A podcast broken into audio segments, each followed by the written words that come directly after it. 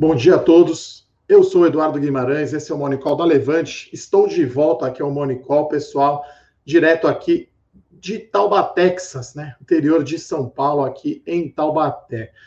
É, aqui você tem todas as notícias que você precisa saber para começar o dia muito bem informado no mercado financeiro. Então, se você não está inscrito ainda no nosso canal, vai lá, levante investimentos, faça a sua inscrição e deixa aquela curtida, né? Se você gosta desse Morning Call e clica na notificação para você saber quando a gente entra ao vivo aqui.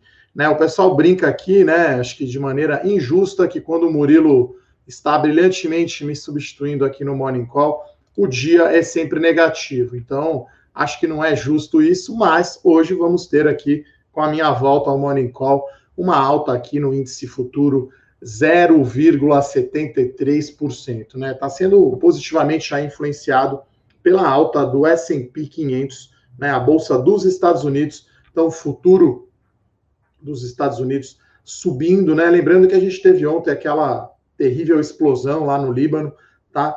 Então ontem a bolsa aí caiu forte, né? Voltou aí perto aí dos 101 mil pontos. Então hoje deveremos ter aí uma recuperação o S&P aqui 500 subindo 0,5%, o índice futuro aqui o Ibovespa subindo 0,73, né? Acho que no macro temos aí três acontece três três eventos para hoje, né? Hoje deve ser cortada a taxa Selic para 2% ao ano, tá? Então acho que isso aí é um, é um marco, né, da, da, da economia, acho que nunca aconteceu, né, a taxa Selic ser tão baixa assim, a taxa de juros mais baixa aí da história, né, do plano real, e a gente vai ter aí taxa de juros negativa, né? Então, é, considerando aí a inflação, né, com 2% de taxa Selic, quem investir né, em, em, CDB ou qualquer coisa aí de renda fixa, o Tesouro Selic vai ter rendimento aí inferior à inflação, né? Só para lembrar, não faz muito tempo, lá em janeiro de 2016, ainda do governo Dilma, a gente tinha aqui Selic a 14,25 ao ano, né? E na época a inflação, perdão, a inflação medida pelo IPCA, né, o índice de preços ao consumidor amplo, 6,29, né? Então naquela época o juro real era 7,5%, agora a gente tem é, juro negativo. Então isso, claro, leva aí o recurso as pessoas físicas para a bolsa de valores, né? Então o CDI rende muito pouco eu sempre faço aqui um disclaimer, né, pessoal? Não vamos colocar todo o dinheiro é, em ações, mantenha a sua reserva de emergência, ainda que ela não renda nada, né? Então, separe aí seis meses aí do seu salário ou das suas despesas para você ter de reserva de emergência nesse período aí de pandemia, né? A gente se adaptando ao home office, né? Muita gente não tendo a mesma renda que tinha antes, então é agora é a hora de usar as reservas, né, para pagar suas contas fixas, como internet, energia, alimentação, aluguel, enfim, outras coisas, né? Então, posto isso, esse é o evento do dia, então já é esperado que o Copom vai cortar em 0,25 a taxa Selic para 2% ao ano. A gente vai sempre acompanhar aqui a ata do Copom. Na verdade, não é a ata, né? Na verdade, é o comunicado que acompanha a decisão. Né? Então, é, para o mercado sempre espera aí indicações aí, vamos dizer assim, do Banco Central, né, para o rumo da taxa de juros, né? Acho que agora deve chegar aí a 2%. A gente não vê muito espaço para queda. É claro que sempre podemos ter. Uh, no lado internacional, a gente tem duas, duas, duas pressões, né? A primeira positiva, um avanço aí das negociações com o pacote de ajuda econômica nos Estados Unidos, né? Então, isso que anima aqui o pregão do S&P 500, né? Então, alta de 0,45% no S&P 500, né? O Ibovespa aqui 0,70, né? Acho que a queda aqui foi exagerada, né, no dia de ontem, aqui na, no Ibovespa, né? Acho que principalmente bancos, acho que pesou muito ontem. Isso tem a ver, claro, com a pressão negativa aí, que é o, a limitação, né, o projeto de lei no Congresso para limitar o juros sobre o cheque especial e sobre o cartão de crédito. É claro que é muito, muito alto o juro de cartão de crédito e juro de cheque especial no Brasil, né? Mas eu acho que essa medida não é positiva. Então, o Ibovespa ontem caiu 1,57% e a gente viu aqui Itaú, né? É raro, né? Você vê, tá certo que o resultado foi um pouco xoxo, né? Mas Itaú caiu 5,8%, né? Então, uma leitura aí, resultado mais fraco aí do Itaú. Dessa vez, né? Ele não foi resultado melhor que o do Santander e que o do Bradesco, né? Então, o Itaú ficou para trás aí. Talvez seja aí o pior resultado aí dos quatro grandes bancos. Então, tem essa notícia aí na política, né? Que a gente tem essa visão bem negativa, né? Até estava comentando, né? Enfim, é, é, é uma é, é um projeto aí do senador Álvaro Dias, né, que quer limitar, né, a princípio era para limitar a, os bancos cobrarem apenas 20% né, dos juros, acabou ficando em 30%, então ontem acho que houve essa queda mais forte aí de bancos, e aí, assim, esse teto artificial é uma medida que não é eficiente, na nossa opinião, né, então esse limite deve reduzir a oferta de crédito, vai aumentar o endividamento das famílias e pode até provocar quebra aí de algumas empresas, né? Então, e também não tem aí uma, uma clareza, né, de como será a votação lá no Senado. Então, o nosso analista político aqui, o Felipe Berenguer, escreveu justamente por isso, né? Então, é, então, na opinião dele, ele acha que deve aprovar, né, o projeto. Então, precisa ser a maioria presente, né, 50% mais um voto né? E é preciso ter no mínimo aí 41 senadores presentes à sessão, né? Então deve ser votado aí na quinta-feira, né? Mais conhecido como amanhã. Então hoje devemos ter aí uma pressão adicional negativa no preço das ações da dos bancos em geral, né? Ontem a gente teve aí um evento bem marcante, vamos chamar assim, em Vale, né? Então o BNDES vendeu né, as ações da Vale ficaram em leilão ontem por mais de duas horas, então o BNDES vendeu a mercado 2,5% de ações que o BNDES tinha no banco, né? Então, é, quem acabou fazendo a venda aí foi o Bank of America, né? O Merrill Lynch. Então, eles venderam. Então, é, acabou aí ficando, né? Geralmente, quando você tem um chamado venda em bloco, né? O chamado block trade, pressiona o preço para baixo, né? A Vale tinha, o BNDES tinha dito que aceitaria no máximo um desconto de 2,5% em relação ao fechamento né, da, da terça, da segunda-feira, então acabou indo bem, né? Então, é, então foi, foi uma venda grande aí o BNDES, né? Levantando bastante dinheiro, né? Então, é, foi 8,14 bilhões de reais que o BNDES vendeu, vendendo participação da Vale, né? Foi o maior block trade da história do mercado de capitais brasileiro, né? O segundo maior tinha sido aí a venda das ações da Sul América pelo grupo Swiss Re no ano passado, que foi feito pelo banco JP Morgan. Então, ontem deu essa puxada aí nas ações da Vale. Em dois dias o minério de ferro também subiu bastante. E aí o BNDES vendendo aumenta a liquidez. Isso tudo é positivo para as ações da Vale, né? Uh, a gente vê hoje o petróleo em alta, né, por, por, conta aí dos dados, né, dos estoques nos Estados Unidos, né, o estoque menor. Então, o petróleo aí do tipo Brent, 46 dólares, está subindo hoje 3,5%. Então, teremos aí um dia positivo aí para o mercado. Então, Petro, Petrobras indicando uma alta aqui de 1,9%, a Vale 1,9% também. Lembrando, né, que... Uh, pode haver a venda, sim, das ações do BNDES nas, nas preferenciais da Petrobras, né? Então, o BNDES já vendeu a participação na Petro ON, né, nas ações ordinárias, pode ser que venda aí na preferencial. É claro que a cotação das ações, né, está muito abaixo, né, foi feito a R$ reais, né, agora está a 22, mas fica aí, como o pessoal fala aí o termo em inglês, overhang, né, fica essas, enquanto não sai essa venda, fica aí pressionado. Uh, Itaú aqui está subindo 1,60, né? Porque eu, eu acho que a queda foi exagerada aí de ontem de 6%. Então, o resultado do Itaú, Murilo já comentou ontem aqui, mas decepcionou um pouco aí na margem financeira com o cliente, na receita com tarifa. Ele tem muito espaço, o Itaú, né, para cortar despesa. Lembrando que houve um acordo aí para não ter demissões, então pode fechar a agência, cortar pessoal, então ele tem uma gordura ali Uh, e o Cândido Bracher aí, que é o, o, CEO do Itaú, né, que deverá ser substituído aí porque atingiu o limite de idade, uh, diz que deve aumentar assim a inadimplência, né? Lembrando, né, até faço um paralelo aí com, com um resultado aí corporativo, né? A gente tem o resultado da Iguatemi, né? Que foi um resultado aí é, que eu considerei fraco, né? É, justamente eles fazendo aí uma provisão para devedores duvidosos, né? Então, é, resultado da Iguatemi, é, eu acho que veio mais ou menos com o que o mercado esperava, né? Então, é, a empresa mudou né, a forma de, de, de, de contabilizar, vamos chamar assim, o, os descontos que eles deram para os lojistas, né? Então, os shoppings, no release dá para ver claramente ali, shopping a shopping, quando fechou, quando reabriu, quando voltou,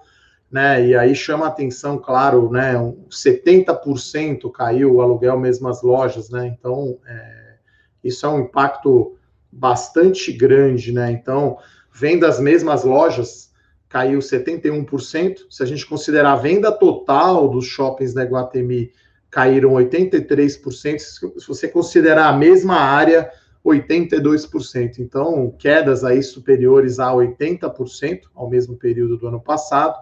Com isso, houve uma queda na receita bruta de aluguel de 6,6%, e no total a receita líquida caiu mais ainda, né? Ela caiu 14%, porque estacionamento fechado, né? Lembrando que estacionamento aí representa 15% mais ou menos das receitas aí de shopping, né? Então, uh, o resultado aí foi fraco, né, da Iguatemi, é, acho que veio mais ou menos com o que o mercado esperava, né? A companhia mostrou aqui uma, um aumento nas suas provisões, né, de para devedores duvidosos. Não abriu um número específico, mas a gente estima aqui pelo menos 10 milhões de reais. E aí ela mudou o que ela tinha feito no primeiro TRI, né? Então houve um, um corte aí de despesa, apesar da Iguatemi ter se comprometido aí de não demitir ninguém, né? Então, o corte de despesa segurou um pouco aí a margem EBITDA, mas lembrando, né, que eles optaram aí pelo chamado, pela chamada linearização do aluguel, né? Só para lembrar, para quem não está familiarizado com esse setor, em dezembro, né, os aluguéis são cobrados dobrado, né? Tem um décimo terceiro aluguel. E aí, para não distorcer o mês e o quarto TRI, esse 13 terceiro aluguel é dividido linear, um dozeavos para cada mês, né? Então, todos esses descontos que a companhia deu, né, de abril e maio, que os shoppings ficaram fechados, ainda não é baixa, né, ainda não é perda, foi dado esse desconto. E aí isso está em linearização, tá? Então é um efeito relevante e a Iguatemi já começou a provisionar, porque teremos, claro, alguns lojistas aí satélites, né, como a gente chama, uh, quebrando, né, e tendo dificuldades financeiras. Então, no geral, resultado fraco, na, né, veio um pouco abaixo aqui da nossa expectativa, mas acho que veio mais ou menos dentro aí do que o mercado esperava. Hoje um dia positivo aqui no mercado, as ações da Guatemi estão em leilão subindo 2,5%. Uh, outra notícia bem relevante é uma aquisição grande que a Sinqia fez, né? Então a Sinqia comprou 100% da Itaú Soluções Previdenciárias, a ISP. É uma aquisição grande, né, para a Sinqia, 82 milhões de reais, a maior aquisição da história da Sinqia. Vai pagar 34 milhões à vista. Né, essa ISP representa aí 50 milhões ano de receita bruta, isso é 24% né, da receita da Sinqia nos últimos 12 meses, então é uma aquisição bem relevante. A gente estima aqui uma margem EBITDA para ISP entre 20 e 25.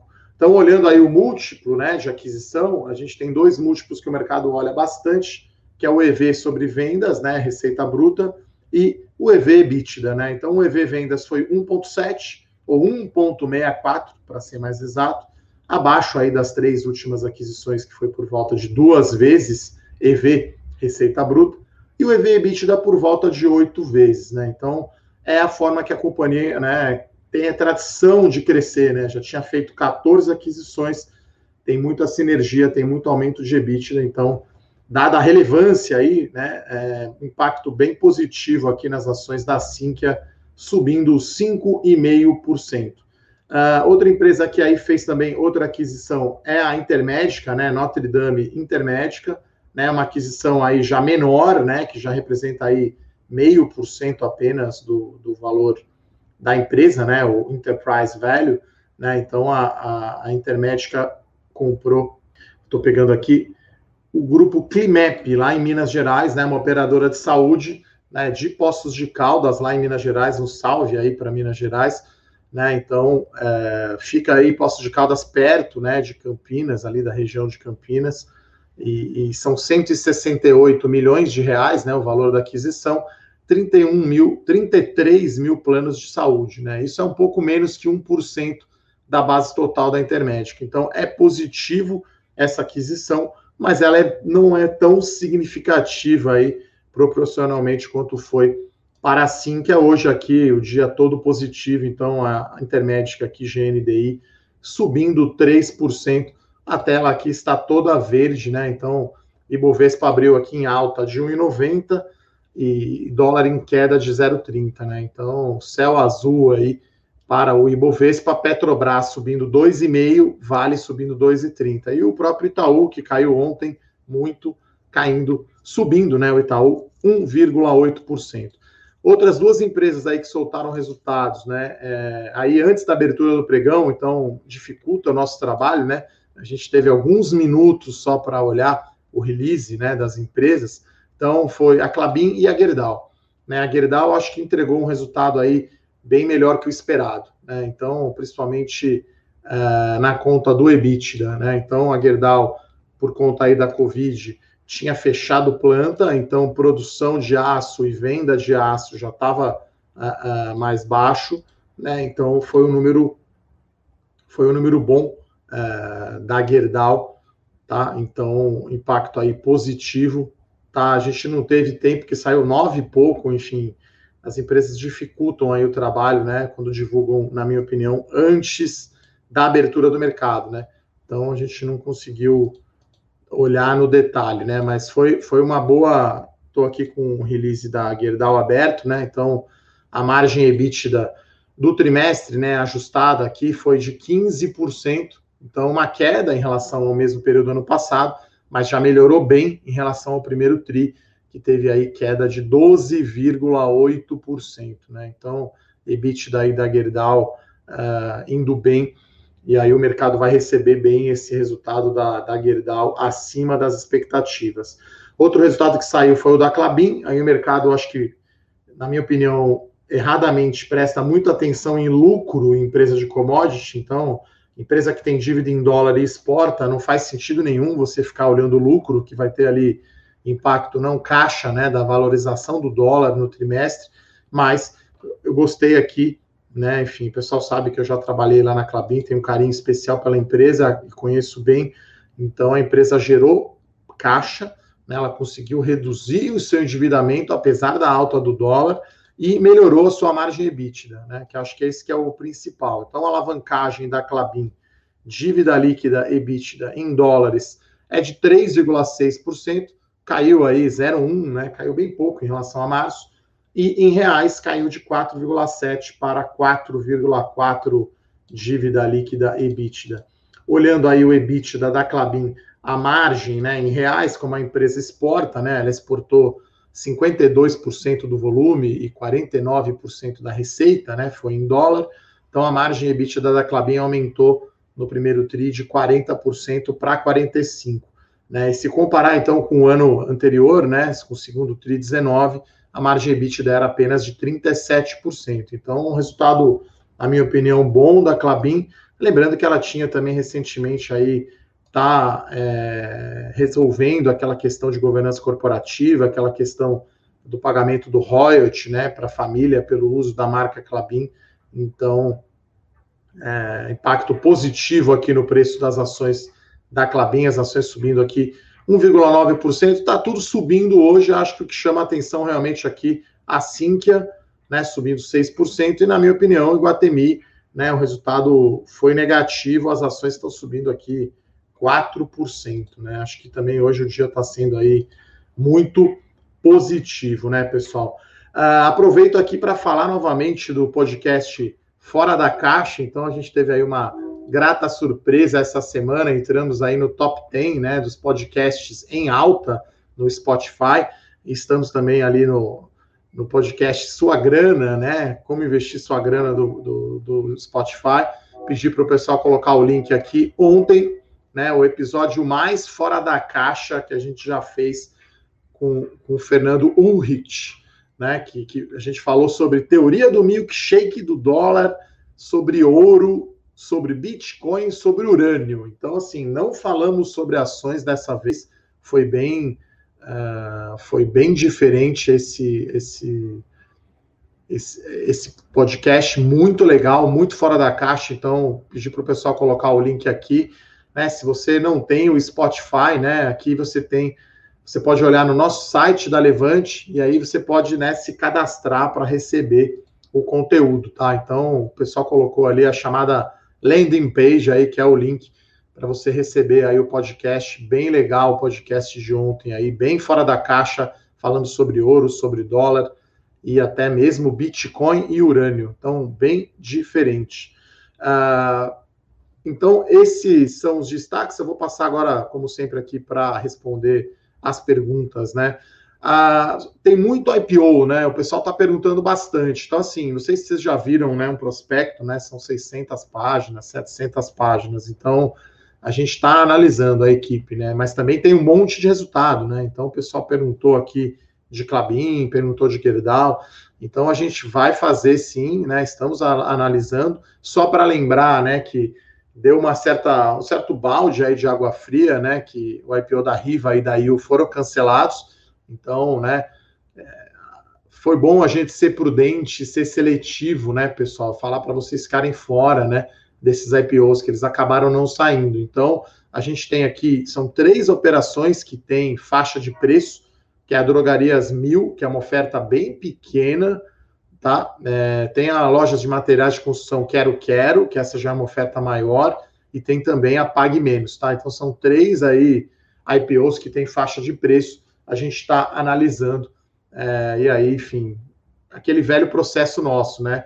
A gente coloca o relatório primeiro aí para os nossos assinantes na base, logo em seguida a gente libera aí para os nossos seguidores. Então, é, os períodos de reserva começam essa semana, né? Então a gente tem tempo ainda quer dizer, tempo apertado, né, já que tem esse monte de resultado vindo, então a gente está tentando mesclar aí e deveremos fazer sim a análise dos IPOs, tá? Andréa pergunta aqui, ontem os bancos derreteram por conta dessa, dessa medida aí que eu comentei já, né, sobre o cartão de crédito e o juro de cheque especial.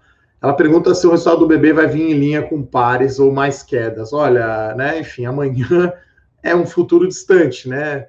É, brincadeiras à parte, né? Vamos olhar hoje o mercado, amanhã é outro dia, né? É, eu acho que o Banco do Brasil deve ser aí, deve ficar um resultado parecido com o Bradesco, né? Aparentemente aí Santander foi o melhor resultado por enquanto, depois Bradesco, depois Itaú. Então acho que o BB vai ficar ali talvez melhor do que o, o Itaú. Por que isso, né? Porque ele tem exposição à carteira agrária, né, rural, né, que tem menos inadimplência, né? Então, acompanhar aí o resultado, né? Vai sair amanhã, né? Antes do pregão também, que acho que dificulta aí o trabalho nosso aqui, mas enfim, a gente procura aqui trazer a informação melhor possível para vocês que tem no Morning Call, né? Se de repente sai um fato relevante agora aqui, enquanto eu estou falando, eu vou analisar rapidamente ali e vou dar a minha opinião. Esse é o nosso papel aqui na Levante, né, de educação financeira e dizer para vocês a nossa opinião independente sobre as notícias das empresas, tá? Então vamos aguardar aí Banco do Brasil.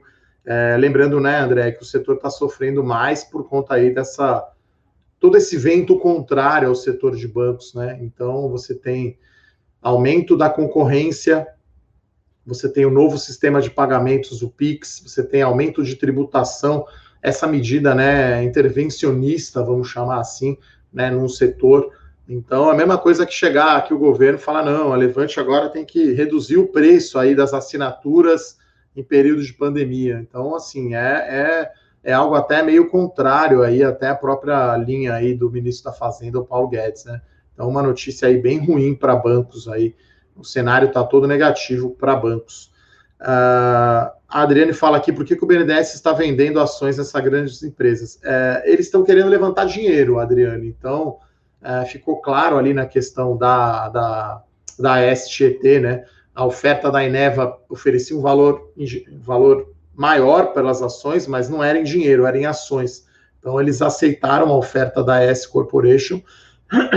Então, o BNDES está querendo levantar dinheiro, né? O governo está devendo, né? Está com um déficit. Então é como se você tivesse aí, né? Eu sempre falo, né?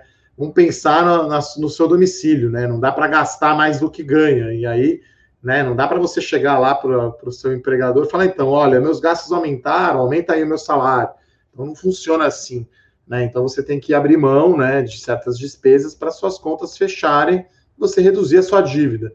E aí, se você tem ativos, vamos dizer que você tem dois carros ou uma casa, você vai lá e vende e às vezes pode ser um valor menor. No caso da Vale, né, eu acho que foi muito bem vendida, né, a Vale, é, até foi na máxima histórica e até né, o, o BNDES tinha dito que ia ser no máximo um desconto de 2,5, acabou vendendo até no mesmo preço, né, de fechamento, né, geralmente num bloco desse as ações são pressionadas para baixo, tá? Então, tem ainda, né? O BNDES pode vender as ações que tem na JBS, na Petrobras, na Suzano, tem várias empresas, né? O Estado interfere muito na economia brasileira, né? Então, não faz sentido, né?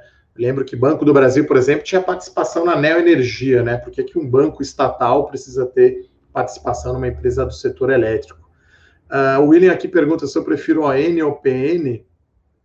Olha, eu gosto geralmente da ação mais líquida, William, é, porque né, em momentos normais você entra e sai tranquilo, né? Mas quando tem volatilidade, é só ver Oi, né? A Oi tem muito mais volatilidade na PN do que na ON, né? A, a, a ON é muito mais negociada. Então, se você quiser operar Oi, vai na ON.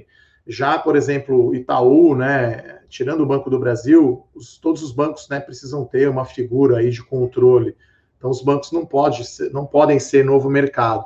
Então, a gente prefere sempre as ações mais líquidas. No Santander é a Unit, no Bradesco é a PN, no Itaú é a PN.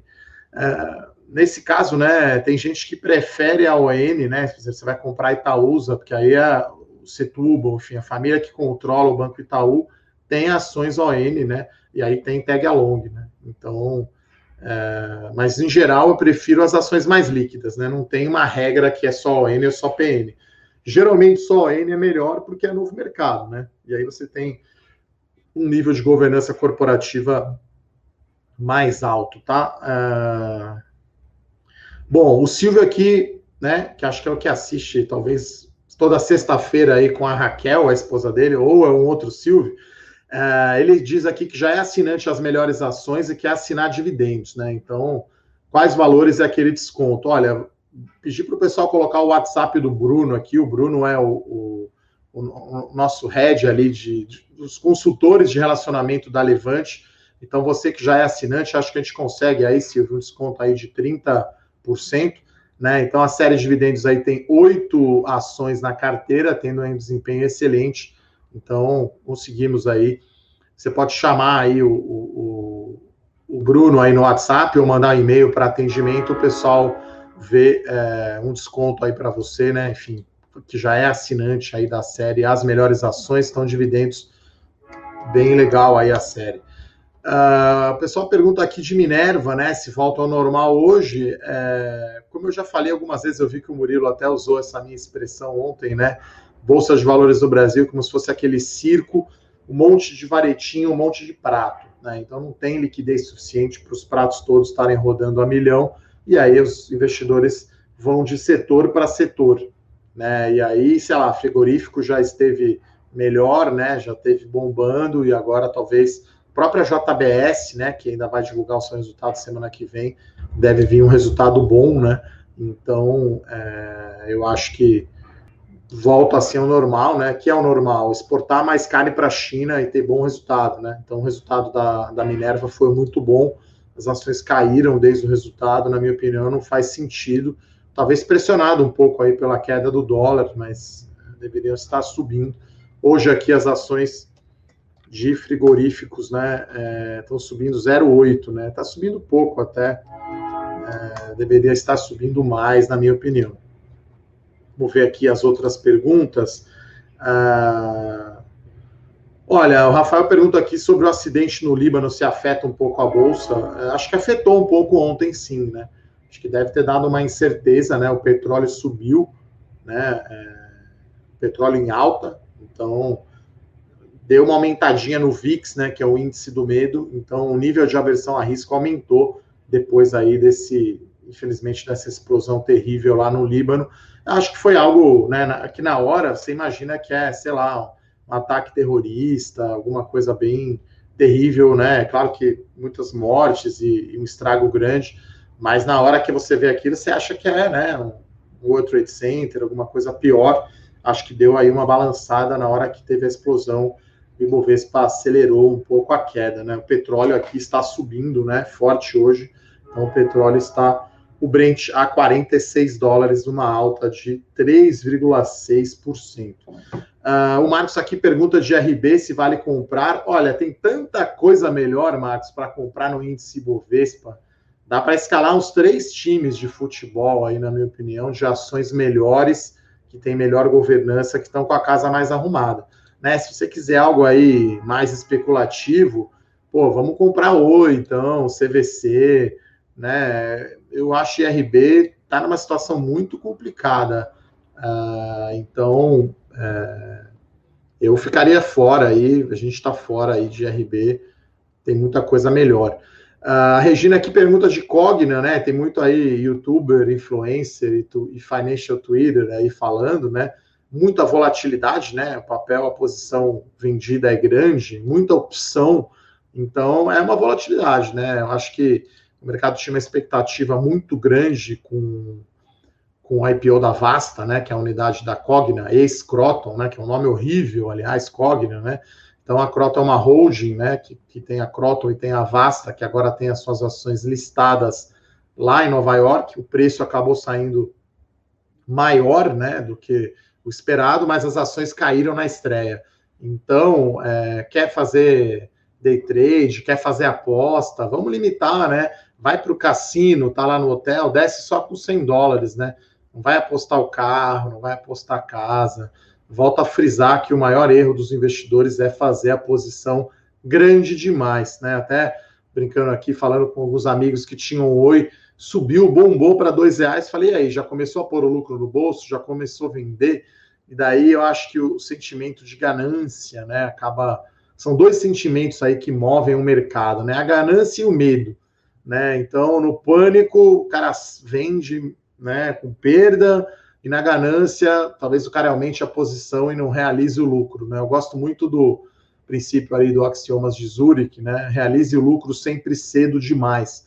Então, você tinha lá uma posição, subiu 50%, né? Vamos começar a realizar o lucro, começar a diminuir o tamanho dessa posição. Então, acho que é, essa é a minha visão sobre isso. E tem uma outra pergunta aqui do meu xará, né? Com a atual fase da economia, seria uma tendência natural as empresas fazerem novas ofertas de ações para levantar dinheiro. Olha, é um possível sinal, né, de, não de bolha, né, mas de que o mercado já está meio caro, né?